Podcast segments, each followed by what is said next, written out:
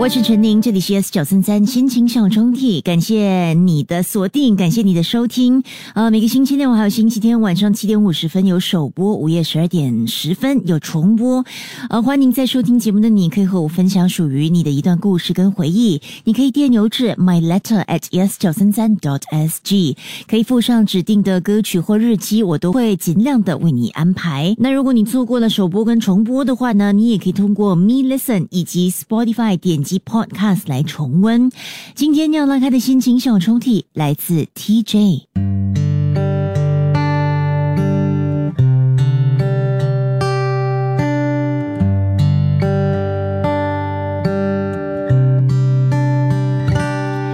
从开学的那一天起，我就已经注意到你了，也没有特别的原因。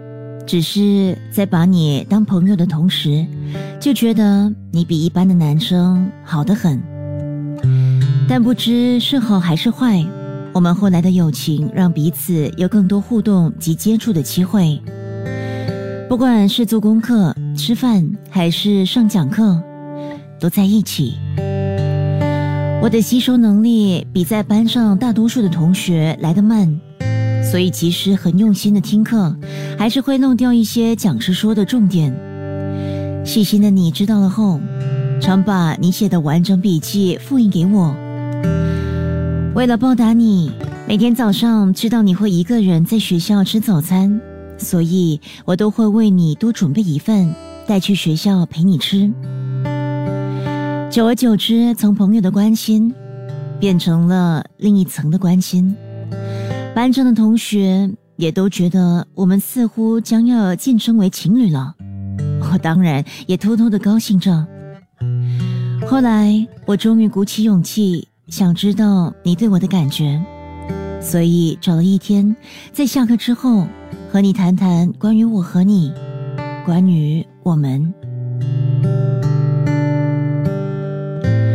如果早知如此，我一定不会问。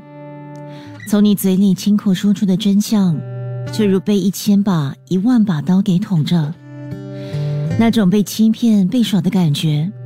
原来你从一开始就喜欢另一位女同学。难道那几个月的细心、贴心及所有所有的举动，都是好让你有个备胎吗？那几次因考试成绩考得不理想，而在你怀抱空气的温暖，难道也只是我的错觉吗？这几个月来所感受到的，都只是一个巨大的谎言吗？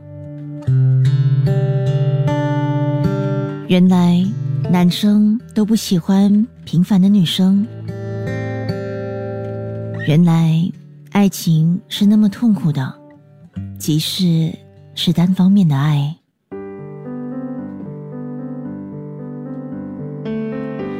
我不会怪你，因为是我自愿的，只能怪自己傻。希望你们能够到永远，也希望接下来两年可以快点过去。即刻下载 Me Lesson 应用程序，收听更多心情小抽屉的故事分享。你也可以在 Spotify 或 Apple Podcasts 收听。